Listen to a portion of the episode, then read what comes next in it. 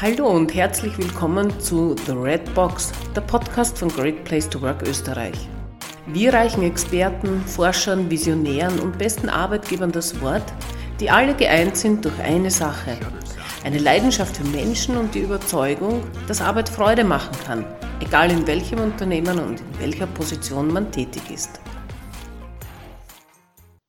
Irgendwie scheint es, als habe Corona uns Menschen noch mehr als die Fridays for Future Bewegung zum Nachdenken und zum Handeln gebracht. Wir beobachten Verhaltensveränderungen, die sich in vielen Lebensbereichen auswirken. Laut einer aktuellen ING-Umfrage sagt rund ein Viertel der Menschen, dass sie für Reisen und Transporten und ganz bewusst Entscheidungen treffen, die für die Umwelt nachhaltiger sind. Das klingt auch danach, dass Menschen für den täglichen Weg zur Arbeit mehr auf ihr äh, Auto verzichten wollen und dadurch vielleicht Staus vermieden werden. Hm. Ein Alltag ohne Staus. Das wäre tatsächlich ein Gewinn für die Umwelt und für die Nerven der Pendlerinnen und Pendler. Hm. Wirklich eine Welt ohne Staus? Ist das vorstellbar? Darüber und über den Nachhaltigkeitsanspruch der Mitarbeiterinnen heute in ihrer Arbeit mitnehmen, spreche ich in dieser Podcast-Serie von Great Place to Work mit Robert Dorndorf, CEO von Graph Masters. Herzlich willkommen, Robert. Hallo Doris. Ich bin Doris Palz und ich darf Sie wieder einmal herzlich willkommen heißen zu The Red Box, der Podcast-Serie von Great Place to Work. Robert, ich weiß, dass ihr jetzt alle Hände voll zu tun habt und daher umso mehr schön, dass du Zeit hast, dieses Gespräch mit mir zu führen. Du bist CEO von Graph Masters. Ihr seid eine Softwarefirma, die zur Verbesserung der Verkehrssituation auf unseren Straßen beiträgt. Ihr seid in der Logistik, der Industrie und auch für Individuen Partner. Auf eurer Website steht als Begrüßung eine Welt ohne Staus. Für andere eine Utopie, für uns eine Aufgabe. Sag uns doch bitte, was tut Graph Masters und seit wann gibt es euch? Ähm, heute muss man mehrere unterschiedliche Ebenen äh, unterscheiden. Auf der grundlegenden Ebene haben wir ein System entwickelt, was Verkehrsnetzwerke optimieren kann. Damit kann man aber erstmal nichts anfangen, weil das ist eigentlich, muss man sich vorstellen, wie eine Webseite für Maschinen, wo die Maschinen sozusagen Requests machen können. Und basierend auf dieser grundlegenden Ebene haben wir dann Applikationen gebaut. Die erste generische Applikation, damit Sie mit so einer Plattform was anfangen können, ist äh, die sozusagen die Kommunikationsschnittstelle zum Menschen, ist ein Navigationssystem. Und äh, da haben wir, auch wenn wir in der Anfangszeit sehr, sehr viel positives Feedback gewonnen haben, damit konnte man noch kein Geld verdienen. Und wir mussten dann noch über dieser Ebene hinaus eine weitere Ebene einführen, dass wir industriespezifische Applikationen bauen. Das heißt, dass dann Unternehmen in ihrem ganz spezifischen Kontext diese Technologie nutzen können, um ihre Netzwerke zu optimieren. Also mal in deutscher Sprache gesprochen, der äh, Logistiker, der 10.000 Fahrzeuge hat, und diese Fahrzeuge da die Auslastung um 20 Prozent im Durchschnitt steigen lassen möchte, kann das erreichen, indem er das äh, optimiert. Und das ist dann sozusagen so eine industriespezifische Applikation, die dem Hintergrund für solche Logistiker läuft, noch zusätzlich. Das klingt verdammt intelligent, würde ich jetzt einmal sagen. Äh, Robert, wir kennen uns über eine andere Schiene, nämlich die heißt Great Place to Work. Und ähm, Graph Masters war bei unserer letzten Award Ceremony Sponsor für den Sonderpreis Sustainable Development. Warum habt ihr diesen Sonderpreis gesponsert? Ähm, da gibt es erstmal zwei Ebenen. Auf der einen Seite sind wir nicht ganz ein klassisches Unternehmen, sondern wir versuchen eigentlich, unser Kernprinzip ist, dass wir ans persönliche Wachstum der Mitarbeiter glauben. Und die Idee von Great Place to Work, dass ein Arbeitgeber auch ein, ein fantastischer Platz sein muss für seine Arbeitnehmer, ist äh, eine Idee, mit der wir uns 100 Prozent identifizieren als Firma. Ähm, das ist der, der eine Gedanke gewesen. Der andere Gedanke ist natürlich, dass wir morgens nicht aufstehen, um Geld zu verdienen, wenn wir zur Arbeit gehen, sondern äh, unser Ziel ist es, dass wir eine Vision haben, dass wir der am Ende des Tages ein Schrittchen näher gekommen sind. Und das ist jetzt nicht so, dass man sich das vorstellen kann, dass das immer ein linearer Weg ist, sondern man hat, wenn man so etwas auf die Beine stellt, wie wir das bis jetzt schon erreicht haben, hat man eigentlich mit mehr Widerständen zu tun, zu kämpfen, als dass es einfach auch mal so einfach durchflutscht. Und äh, die zentrale Idee, die wir bei allem haben, was wir tun, ist, dass es nachhaltig sein muss. Mhm. Also wir haben von Anfang an nicht die Idee gehabt, dass wir jetzt irgendwie einen ganz schnellen One-Hit-Wonder machen wollten, sondern wir versuchen kontinuierlich eine Firma aufzubauen, die sich bestimmten ethischen Prinzipien auch verpflichtet fühlt und da gehört Nachhaltigkeit dazu. Äh, es ist heute, ähm, sehen wir das, was Wissenschaftler in den 70er, 80er Jahren des letzten Jahrhunderts prognostiziert haben und simuliert haben, sehen wir heute vor uns. Und äh, im Moment stehen wir an dem Wendepunkt, dass wir als Gesellschaften akzeptieren müssen, dass dieses mehr weiter so wahrscheinlich nicht mehr funktioniert. Mhm. Du hast es jetzt schon angesprochen, auch eure Unternehmenskultur ist offensichtlich vom Nachhaltigkeitsgedanken geprägt. Ja. Äh, sprechen deine Mitarbeiterinnen und Mitarbeiter auch bei einem Einstellungsgespräch diesen Gedanken schon an? Ist es für sie wichtig, in einem Unternehmen zu arbeiten, in dem Nachhaltigkeit so eine Rolle spielt? Äh, um ehrlich zu sein, haben wir ein bisschen eine andere Strategie. Also wir setzen nicht auf klassische Vorstellungsgespräche, sondern die Mitarbeiter, die bei uns arbeiten, finden ihren Weg zu uns. Großartig. Also, Besser kann man es doch gar nicht haben, oder? Ja, also es, gerade heute war auf LinkedIn die Geschichte von einem jungen Werkstudenten, der äh, äh, ab dem nächsten Monat Vollzeit bei uns anfängt. Der hat halt während seines Studiums angefangen, bei uns als Werkstudent zu arbeiten. Jetzt hat er das Studium absolviert und äh, fängt jetzt an, bei uns zu arbeiten. Und äh, das sind eigentlich alle guten Beziehungen, die bei uns entstehen irgendwann und die wachsen über die Zeit. Und das gilt auch für Mitarbeiter. Das heißt, eigentlich achten wir darauf, wenn wir auf Menschen treffen, dass die ihren Weg zu uns reinfinden und dann anfangen, sich zu entfalten. Und sind damit ein Teil eurer Nachhaltigkeit eigentlich? Das ist das unsere Ideologie, ja. Mhm. Ja, ähm, äh, du bist eine Führungskraft, aber irgendwie habe ich auch Leuten gehört, du bist ein ganz ein fantastischer Coach. Was tust du mit deinen Mitarbeitern? Das ist, äh, das ist natürlich ein, ein, ein, ein, großes, ein großes Spektrum, äh, äh, was man macht. Also wenn man versucht, äh, Leuten Wachstum zu ermöglichen, ist das Wichtigste erstmal, dass sie sich sicher fühlen. Und äh, dann in diesem sicheren, äh, in diesem sicheren Zustand anfangen können, außerhalb ihrer Komfortzone auch Dinge mal zu machen. Und äh, eigentlich besteht da die große Kunst zu beobachten, wie Leute diese Entwicklungschancen für sich wahrnehmen. Mhm. So, das heißt jetzt aber nicht, dass das komplett konfliktfrei behaftet ist, weil dieses Modell natürlich auch äh, dazu tendiert, dass das nicht unbedingt von allen gutiert oder richtig verstanden wird. Oder das heißt, es, es setzt eine sehr große Achtsamkeit voraus, dass man auch erkennt, was denn überall passiert gerade an den einzelnen Stellen. Also mhm. es stellt auch eine sehr große Herausforderung an den Führenden. Mhm, mh. Ja, wenn, wenn ich dich jetzt richtig interpretiere, dann heißt es ja, Menschen ganz bewusst auch einer Forderung auszusetzen, die in dem Moment, in, der, in dem sie äh, an, an den Mitarbeiter gestellt wird, für ihn eine Überforderung darstellt. Und dagegen wehren sich Mitarbeiterinnen, weil sie sich nicht zutrauen. Wenn sie es dann geschafft haben, ist dann der Effekt des Stolzes und des über sich hinausgewachsenseins gegeben und äh, die Dankbarkeit oder vielleicht auch nur äh, dieses äh, Aufatmen und sich zu erkennen, was alles in einem selbst steckt, da ist. Und äh, deine, du siehst deine Aufgabe auch aus deinen Mitarbeitern eben das herauszuheben. Ist das richtig? Das ist eins der Mantren, die ich mir jeden Morgen äh, sage, genau. Mhm. Dass man eben halt die, die Leute, die um einen herum sind, versucht zu empowern in ihrem Handeln, ja. Ja, und ein bisschen überfordern, weil ansonsten ist auch äh, die, das bequeme Umfeld ja schon eines, das einen zurückhält, einmal aus der Hängematte herauszukommen. Also. Wobei ich aber äh, nicht sagen würde, dass wir Leute überfordern wollen, sondern es gibt äh, von diesem Csikszentmihalyi das Konzept des Flohs und der beschreibt es das so, dass am Rande der Kompetenzzone das Wachstum stattfindet. Ja und dass im Bereich der Überforderung schon kein Wachstum mehr stattfindet. Das führt dann zu Frustration ja. und ja. Äh, also eigentlich geht es darum, in diesem idealtypischen Spektrum mhm. des Flohs der Wachstumszone sich bewegen zu können, ja.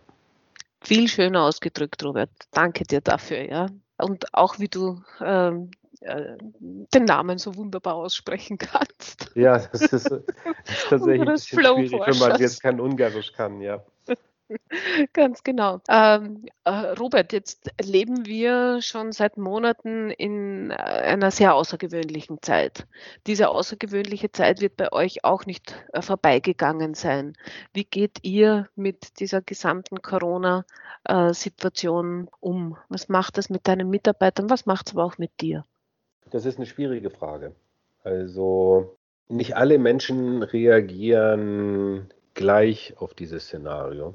Also im Kern sind wir eine Engineering-getriebene Firma und Softwareentwickler aber reagieren ganz anders darauf als eher extrovertierte Menschen, die häufig mit anderen Menschen zusammen sein und über dieses Zusammensein ihre Energie eigentlich beziehen. Also man kann es nicht generalisieren. Überraschend war Folgendes, dass ähm, gerade die jüngeren Mitarbeiter brauchen feste Strukturen. Das heißt, reines Homeoffice ist für jüngere Mitarbeiter schwieriger als erfahrene Mitarbeiter, die als alte Hasen wissen, wie sie sich organisieren müssen. Da haben wir mit flexiblen äh, Möglichkeiten und flexiblen Teams gearbeitet. Das bilden wir uns ein, hat funktioniert. Äh, gerade jetzt im Bereich bei den Ingenieuren hat es gereicht, dass man gezielt Leute hat zusammenarbeiten lassen in kleinen Gruppen an Projekten. Das heißt, auch wenn sie nicht physikalisch zusammen waren, dass sie zusammengearbeitet haben und dieses Zusammengefühl äh, hatten. Also bei den Ingenieuren hat das eher gut funktioniert. Bei den nicht ingenieurgetriebenen Mitarbeitern, die haben sehr viel äh, kompensiert über, über Zoom, Skype und andere Online-Plattformen. Ich muss sagen, aus meiner Perspektive ist es sehr schwierig, weil das, ich nehme es als Extremzustand wahr, der langfristig für unsere Gesellschaften nicht auszuhalten ist. Und ähm, man kann sich zwischenzeitlich versuchen zu motivieren, dass das irgendwann besser wird, aber das ist äh, wahrscheinlich eine der schwierigsten Situationen, die ich in meinem ganzen Leben bis jetzt erleben muss. Mhm. Und äh, das muss man einfach, so auch mal für sich akzeptieren. Mhm. Ja, ich glaube, da geht es uns äh, vielen geht es ähnlich. Diese, diese Herausforderungen, mit denen wir da jetzt konfrontiert sind, die, die haben keine Geschichte, auf die wir uns beziehen können, wie wir damit umgehen. Und wir, wir lernen tagtäglich neu wieder ähm, uns damit aufzustellen und nach vorne zu schauen. Ja. Ähm, du hast Zoom auch erwähnt, jetzt, das ist einer dieser digitalen Plattformen, in der Kommunikation erleichtert wird. Ähm, Manche können Zoom schon nicht mehr hören mittlerweile. Äh, damit ist die Digitalisierung in, mitten in unseren Wohnzimmern, in unseren Häusern, überall ist sie angekommen. Aber nicht nur die Digitalisierung ist die, die so einen Schub nimmt. Ja, wir hören immer mehr auch jetzt die Technologien, die entwickelt werden, werden schnell reif, kommen jetzt zu einem Tipping Point, wie man so schön sagt. Ja. Gibt so etwas, siehst du so etwas im Bereich der Mobilität auch, das auf uns zukommt? Ganz unbedingt, ganz unbedingt. Ich bin auf der einen Seite, wie jeder denkende, bewusste, achtsame Bürger, ein wenig besorgt über die Geschwindigkeit, mit der die technologische Veränderung voranschreitet. Auf der anderen Seite bin ich durch meinen beruflichen Werdegang natürlich auch immer ein bisschen begeistert über die ganzen Möglichkeiten, die diese Technologien mit sich bringen und bieten. Ich fange immer gerne für Leute, die sich nicht den ganzen Tag mit solchen Themen beschäftigen, mit einem bisschen weiteren Ausholen an. Wir haben uns heute, weil wir damit nicht so direkt konfrontiert werden, wenn wir nicht gerade in diesem Bereich tätig sind, äh, die globalen Kapitalmärkte arbeiten heute hochfrequent nur noch basierend auf AI-basierten, also künstlicher Intelligenz basierten Systemen. Und das hat einen ganz klaren Hintergedanken diese Aufgaben, die da stattfinden, sind so komplex und laufen in so einer atemberaubenden Schwierig äh, Geschwindigkeit ab, dass das ein Mensch gar nicht mehr leisten kann. Das führt dann natürlich auch immer, wenn es dann zu so einem Crash kommt, der durch einen Fehler ausgelöst wird, zu absolut fatalen Ergebnissen. Es ist aber so, dass wenn Menschen das machen würde, dann hätten wir viel, viel größere Probleme, noch weil Menschen viel häufiger äh, Fehler verursachen als diese Maschinen. Ich nehme ein anderes Beispiel gerne. Wenn wir jetzt mit dieser Hochtechnisierung sagen, wir laufen eigentlich aus die ganze Zeit durch die Welt und haben gar keinen Blick dafür, wie häufig wir mit Artificial Intelligence eigentlich schon interagieren. Nehmen wir nur einfach mal so eine Google-Interaktion, wenn Sie so eine Suchabfrage einfallen. Dahinter steckt ganz ausgefeilte künstliche Intelligenz, die diese Suchabfrage letztendlich äh, abarbeitet, beziehungsweise ist das ein interagierender Prozess. Und ähm, es gibt andere Bereiche, wie zum Beispiel Online-Werbung. Wenn Sie morgens Ihre Online-Zeitung sich anschauen, die Werbung, die dort angezeigt wird, das wird innerhalb von 200 Millisekunden basierend auf Ihrem Profil entschieden, welcher Nutzer welche Werbung jetzt an Komplex, Komplexibit-Verfahren. Das ist durch Menschen einfach nicht mehr leistbar. Und diese Systeme sind einfach so viel effizienter und ökonomischer. Äh, und das ist der Grund, warum die sich durchgesetzt haben. Und wenn wir jetzt auf den Verkehr äh, gehen, was wir uns nicht vorstellen können, ist, weil wir das so gewöhnt sind, wir setzen uns ins Auto oder einen Zug und fahren von A nach B, wie komplex eigentlich in Wirklichkeit die Koordination dieser ganzen Mobilitätsvorgänge ist das ist viel zu komplex, als dass das von einem einzelnen Menschen durchschaut werden kann. Und von daher wird es ganz natürlich kommen, dass Algorithmen sukzessive da Einzug nehmen werden, um da eine Optimierung des Verhaltens zu bewirken. Also was wir heute wissen, ist, dass da ein dramatisches Potenzial besteht. Und weil dieses Potenzial so dramatisch ist, wird das auch irgendwann kommen. Die Frage ist, wie schnell das Realität wird für uns alle. Mhm, genau, das, das ist die Frage, die mir jetzt auf der Zunge liegt natürlich. Schätzt du jetzt von zwei Jahren, fünf Jahren, 50 Jahren? Also wir als Firma, wir haben uns eigentlich auf, ein, auf ein, eine kluge Haltung dazu verlegt. Also wir machen keine Technologieabschätzung, wann etwas realisiert wird. Was wir aber wissen ist, dass, äh, dass wir da Wahrnehmungsfehler haben. Also wenn wir in einer Situation sind, haben wir eine Tendenz dazu, Entwicklungen in die Zukunft viel weiter wegzuschieben, so wie du das eben in 50 Jahren oder in 100 Jahren. Während wenn wir jetzt zurückschauen, ist technologische Entwicklung viel, viel schneller äh, verfügbar und Realität, dass man alleine schon äh, gängiges Beispiel heutzutage ähm, die, die Smartphones also vor, vor zwölf Jahren gab es das in der heutigen Form nicht und heute können wir uns gar nicht mehr vorstellen, ein Busticket ohne so ein Smartphone zu lösen. Also ich ja. zumindest. Ja. Ne? Und die Frage stellt sich, was ist noch Phone an dem ganzen Smartphone? so. Ja. Ja, ja. Mein erstes Angebot, war aber zwei Jahre oder fünf Jahre, bis ich dann zu 50 Jahre gekommen ja, bin. Also Nein, ich glaube auch, die Dinge entwickeln sich viel, viel schneller, als, äh, als es vermutet werden kann. Und es wird ja auch schon lange an, an all diesen Technologien gearbeitet. Ja. ja, also ich, ja, ich denke mir auch, wir, wir sind jetzt in einer, ähm, einem Zeitalter der Veränderung angekommen, äh, das sehr schnell ist. Wir haben das schon vor Corona immer gesagt, Disruption äh, und, und die VUCA-Welt und alles, das wurde schon sehr viel strapaziert. Jetzt befinden wir uns mittendrin und haben nicht nur die Theorie, über die wir reden. Und ich gehe davon aus, dass das uns so schnell auch nicht mehr verlassen wird. Robert, ich hätte da noch so, so, so einen, einen Gedanken, weil ich meine, ihr als Graph Masters, ihr seid mit zehn Jahren ja kein klassisches Startup mehr, oder? Seid ihr noch ein Startup? Was ist denn so der Unterschied? Wo siehst denn du? Weil Startups heute ähm, sehr viel diskutiert sind und sehr gehypt auch. Ja, also wir als, wir als Firma äh, hören das nicht gerne für uns mehr, dass wir ein Startup sind und ähm, wären, weil äh, jedes Unternehmen durchläuft unterschiedliche Entwicklungsstufen. Ein Startup ist von der Definition her eine Organisation, die versucht, ein Geschäftsmodell zu finden.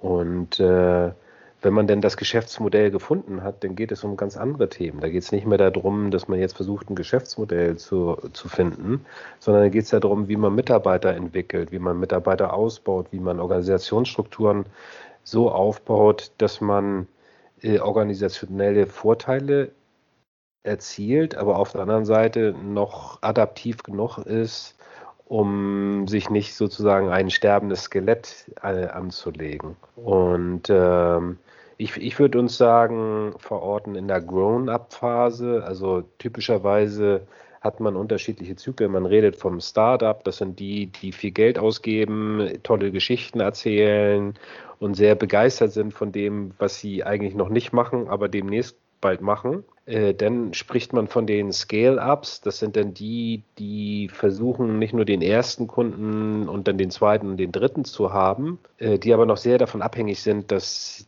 die äußere Umwelt sie unterstützt. Also dass da Gärtner sind, die das noch ein bisschen mit Dünger äh, unterstützen und mit Wohlwollen unterstützen. Und dann kommen eigentlich die Grown-Ups, die versuchen müssen, auf eigenen Füßen zu stehen und aus der eigenen Kraft heraus äh, den Unternehmenszweck zu erfüllen. Und in der Phase sehe ich uns noch relativ jung, aber ähm, wir sind jetzt, das kann man so sagen, seit drei Jahren ungefähr operational break-even und äh, sind halt heute mit Niederlassungen in vier Ländern vertreten. Robert, das ist ein schneller Weg, denke ich mal, den ihr da gegangen seid, dass ihr auch in, beim Break-Even gelandet seid und als, als Grown-up äh, euch selber jetzt bezeichnet, das heißt Erwachsenenalter eingegangen seid mit all den Verpflichtungen, die man da so hat, mit den Verpflichtungen, die du schon auch äh, skizziert hast gegenüber deinen Mitarbeitern, mit einer Haltung, die du dargelegt hast, die wirklich eine förderliche Haltung ist, die eben eine Great Place to Work Haltung ist, wenn ich es so zusammenfassen darf. Und ihr habt noch viel vor, denke ich einmal, auch als Erwachsene. Unbedingt. Jetzt geht es erst richtig los. Ja, sag uns abschließend, wo die Reise hingeht. Ähm, das, das steht auf unserer Website. Also wir müssen es versuchen, dass unsere Technologie und da sind wir sogar so frei organisiert, dass wir sagen können, ich hätte eigentlich meine Job Description auch erfüllt, wenn andere uns kopieren würden und mhm. das, was wir machen, sich selbst als Zweck äh, verschreiben würden und daran arbeiten würden. Das heißt, wenn alle an Verkehrsflussoptimierung arbeiten würden, äh, würden eigentlich unser Betriebszweck mit erfüllt werden. Und äh, das ist, bleibt unsere Vision, dass wir daran arbeiten, dass wir Verkehrsflüsse besser gestalten. Dann, was wir ganz klar sehen müssen für uns alle, ist, dass äh, Smart Cities, auf die wir heute alle zustreben, ein Riesenproblem zu lösen haben. Auf der einen Seite ist Mobilität etwas sehr Erwünschtes und sehr Förderliches. Man kann zeigen, dass Mobilität mit sehr vielen positiven Konsequenzen korreliert, wie beruflicher Erfolg, Gesundheit, äh, soziale Verankerung und dergleichen. Und auf der anderen Seite bedeutet ein Mehr an Mobilität auch eine Herausforderung für die Nachhaltigkeit. Und äh, das wird uns als Gesellschaften herausfordern. Und wenn wir einen klitzekleinen Beitrag dafür leisten können, wäre ich am Ende des Tages sehr zufrieden. Ich danke dir, Robert. Damit haben wir den Kreislauf unseres Gespräches zur Nachhaltigkeit eigentlich geschlossen jetzt auch wieder. Das heißt, unsere Vision oder eure Vision bleibt es, dass es irgendwann einmal einen Alltag ohne Staus gibt. Ich freue mich auf das. Mobilität ist auch für mich persönlich etwas sehr, sehr Wichtiges und in Zeiten wie diesen leider Gottes recht eingeschränkt nur möglich. Aber es kommen auch wieder das Morgen und das Übermorgen und da, da wird die Mobilität auch für uns individuell wieder ganz anders ausschauen. Ich bedanke mich sehr herzlich, Robert Dorndorf, CEO von Graph Masters, ähm, für, für so viele Einblicke ins eigene Unternehmen, aber vor allem auch in die Haltung gegenüber den Mitarbeiterinnen und Mitarbeitern, den, den Förderlichen. Ich danke dir auch, äh, dass du Sponsor bei uns warst und ich denke, wir werden noch das eine oder andere miteinander vorhaben. Herzlichen Sehr gerne. Dank. Ich möchte mich bei dir, liebe Doris, für die Einladung bedanken und wir freuen uns auf das, was da noch kommen mag. Mir bleibt jetzt noch, mich bei unseren Zuhörerinnen und Zuhörern sehr herzlich zu bedanken fürs wieder dabei sein. Wenn Sie Fragen haben, uns Anregungen geben möchten oder auch einen Kommentar, ich freue mich sehr darüber. Und damit verbleibe ich mit einem herzlichen Auf Wiederhören und bis zum nächsten Mal.